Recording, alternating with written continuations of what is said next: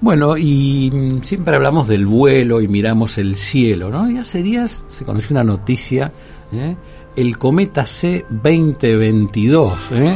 Mm. E3ZTF, o más conocido en estos días como el cometa verde, verde. ¿eh? Antes hablábamos del problema de los bichos, mira, verde, ¿dónde ubicarlo en el cielo? No será fácil. Bueno, ¿qué va a pasar? ¿Vamos a poder disfrutar, verlo?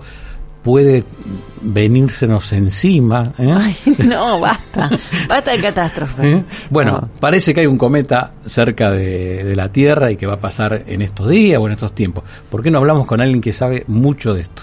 Diego Agú, buenas tardes, astrónomo y divulgador, investigador allí de la Universidad Nacional de La Plata. Hola Diego, Santiago y Gisela te saludan, buenas tardes. Hola, buenas tardes. Un gusto saludar. ¿Cómo estás, Diego? ¿Dónde, a ver, contanos, contanos de dónde. Bueno, no te- mirá qué pregunta. eh, ¿De dónde viene el cometa? No, Te te iba a decir otra cosa. Claro, vamos a arrancar por lo más simple. ¿Qué es un cometa? Porque el, el- viste que acá nosotros con los dibujitos aprendía el cometa era el barrilete en un momento. Después, claro, el cometa para nosotros era la estrella eh, del pesebre, con la cola.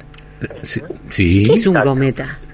Un cometa es una especie de bola de nieve bastante grande y muy sucia, con mucha mugre.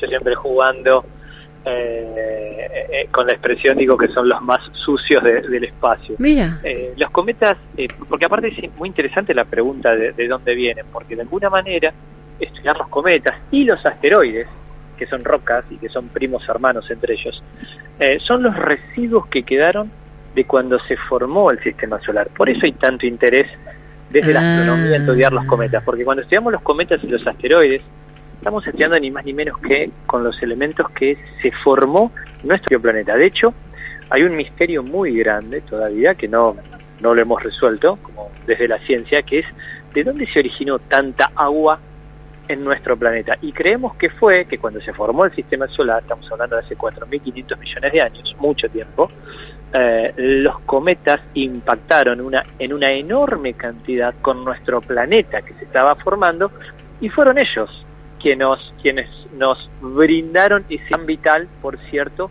para la vida. Así que eh, digamos que es muy interesante estudiarlos y de dónde vienen, viene desde los confines del sistema solar. El sistema solar no es solamente, como hemos aprendido en el colegio, Los planetas. el Sol y Claro, los planetas. claro. Eso es la partecita interna, la partecita interna del sistema solar. Es como decir, eh, una casa no es solamente un baño, un baño es una partecita de la casa, la casa es mucho más grande. Bueno, el sistema solar es mucho más grande. Más allá del Sol y de los planetas, mucho más lejos, hay toda una, una zona media difusa que es la frontera, que básicamente es desde el lugar de donde vienen la gran cantidad de cometas. Diego, y es cíclico, porque escuchamos decir, bueno, ahora hasta dentro de tantos años no lo vamos a ver de nuevo. Hay cometas mm, periódicos, es decir, que cada tanto dan una vuelta alrededor del Sol y en esa vuelta se acercan demasiado al interior del sistema solar y, y- y por lo tanto desde la Tierra eh, es muy probable que los veamos. Y hay otros cometas que no son periódicos, Mm. que viajan hacia el interior del sistema solar y nunca más. Algunos ni siquiera Vuelven. acercan al interior. Este en particular Y están, espera, espera, porque ahora me, me, me surgen muchas preguntas. Lo, capaz que te pregunto una pavada, ¿eh? Pero, ¿están en una órbita? ¿Están sueltos? hay de todo. Hay algunos que están en los bordes eh, del sistema solar y que no pegan ninguna vuelta en particular, por Ah. decirlo Mm. de alguna manera, o que giran, mejor dicho, porque nada está quieto, todo está en movimiento, giran alrededor del Sol como todo un conjunto y algunos, por fuerzas de gravedad, viajan hacia el interior del sistema solar, se meten hacia el interior Ah. y pegan una vuelta alrededor del Sol cada tanto tiempo. El Halley, por ejemplo, es un cometa periódico que da una vuelta alrededor del Sol cada unos 76 años. Y este, aparentemente, por las observaciones, daría, estaría dando una vuelta alrededor del Sol cada 50.000 años. Pero Ah.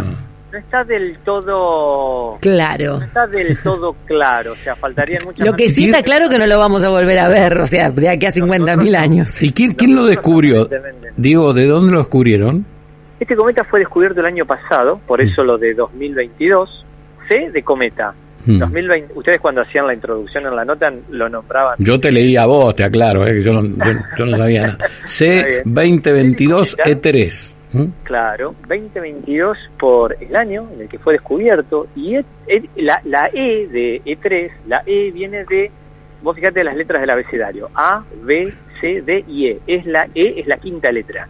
Mm. Este cometa fue descubierto en la quinta quincena de 2022, es decir, en la primera quincena de marzo. Mirá, qué complicado, ¿por qué cuentan por quincenas?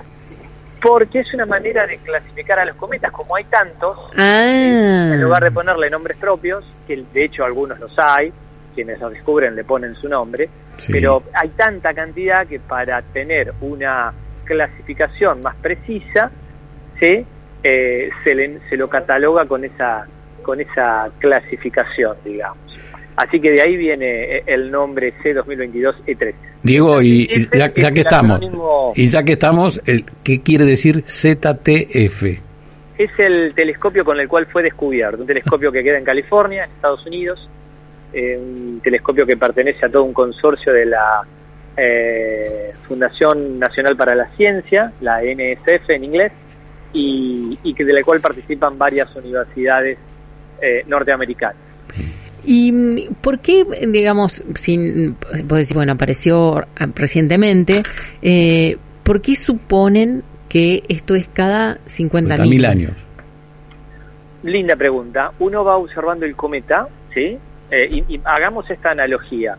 Eh, hay muchos autos girando por la ciudad y hay un auto en particular que nos interesa por algún motivo en particular y lo vamos a observar. Lo vemos en la esquina, luego lo vemos a mitad de cuadra, lo vemos, luego lo vemos en la otra esquina y luego lo vemos eh, a 200 metros. ¿Se entiende? Sí. Con cuatro observaciones. Con cuatro observaciones uno lo que puede trazar es una especie de línea imaginaria e imaginarse desde dónde venía y hacia dónde va. ¿Se hmm. entiende? Por supuesto que le podemos cerrar. no estamos seguros exactamente de dónde venía y hacia dónde puede ir, porque tenemos solamente esas cuatro observaciones a lo largo de una cuadra y media. Bien.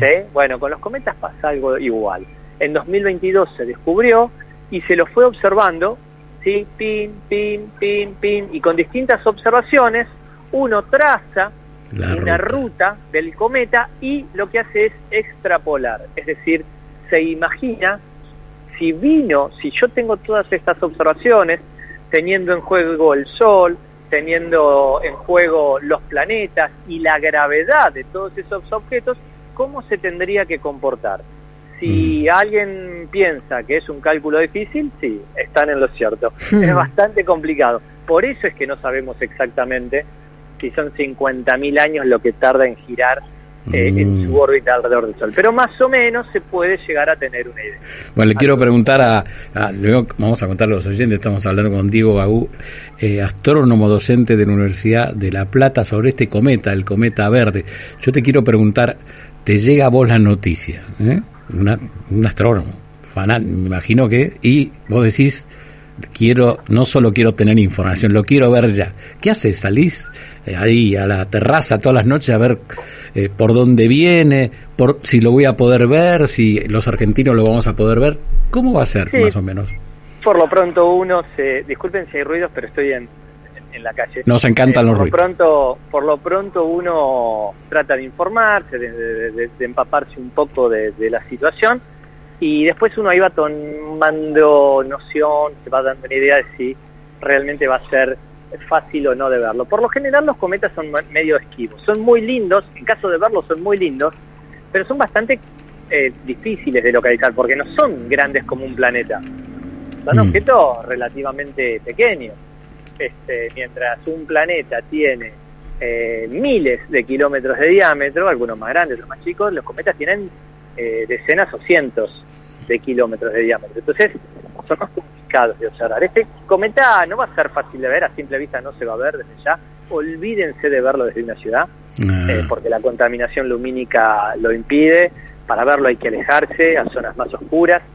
Eh, no los quiero desilusionar, pero sí es cierto que acá hay dos cosas, me parece. Primero, eh, si, me permiten la expresión, contar la posta. Me encanta, dale. Para, para tener una idea. Y aparte también eh, y yo compartí una infografía que armé en las redes sociales también, si no llegamos a encontrar el cometa, bueno, poder disfrutar del cielo desde otra perspectiva, porque el cometa va a pasar en realidad por una, por una zona muy linda del cielo.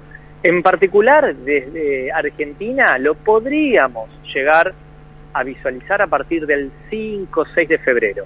¿sí? Mm. ¿Por qué? Porque todavía está muy bajito en el horizonte. ¿Y dónde lo buscamos? lo tenemos que buscar mirando hacia el norte. Sí. Y allá por el 5 o 6 de febrero, mirando hacia el norte, vamos a tener, por ejemplo, eh, a un punto bien, bien rojizo que va a ser el planeta Marte, así que ahí ya lo pueden ubicar a Marte. Vamos a tener a la constelación de Tauro, que es como una especie de B corta invertida, como si fuese un pinito.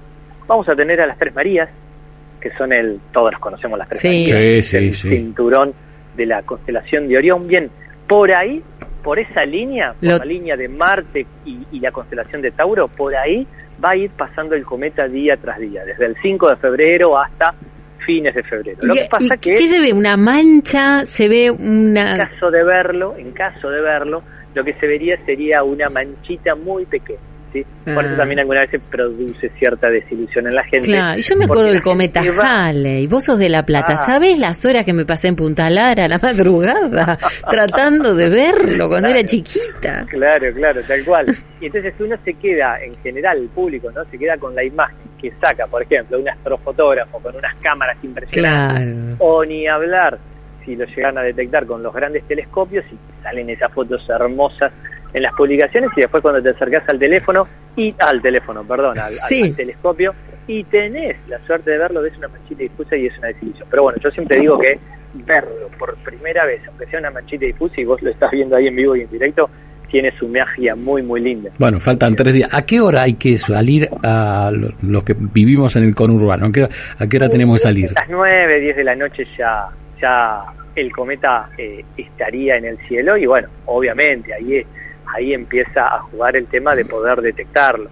En una primera, en un primer intento, si no tienen alguien con opio y, y, ah, de acercarse a algún, alguna, alguna institución, a algún grupo de aficionados, capaz lo pueden llegar a ubicar con, con, un par de prismáticos. Ah, bien, muy bien. Bueno, vamos a buscar. a ser más fácil manejar un prismático que un telescopio. El telescopio es más complejo para, para observar. Por un ratito nos ayudaste a hacer Galileo Galilei porque todos nos imaginábamos mirando por allí y observando y me, me quedo con que si esto se el año pasado, desde el 1600 que empezaron a mirar la luna y empezaron a mirar el cielo, nunca lo vieron. Nunca lo vieron, este. nunca lo vieron, exactamente, nunca. Este fue descubierto ahora. Y ah. continuamente se van descubriendo, hmm. se van descubriendo objetos nuevos, particularmente cometas y asteroides. Sí, sí, exactamente. Diego, nos, nos podemos dejar, quedar tranquilos que esta vez no chocan los planetas, ¿no? No, Viste, porque tuvimos una nota de un veterinario que no saben si viene un sí, bichito. Sí, el cometa no tendrá que ver con el 9 de oro, el bichito, el 7 de oro, el bichito este, viste, que apareció en el campo. Capaz que todo tiene que ver con todo. Ahí no eso no me meto. Te agradecemos muchísimo, gracias, fuiste súper didáctico, sos, sos, debe ser re buen profe, así que te mandamos un beso grande porque nos sirvió mucho tu explicación ustedes y gracias por el momento. Gracias. Diego Gagú, astrónomo, divulgador, investigador, docente de la Universidad Nacional de La Plata.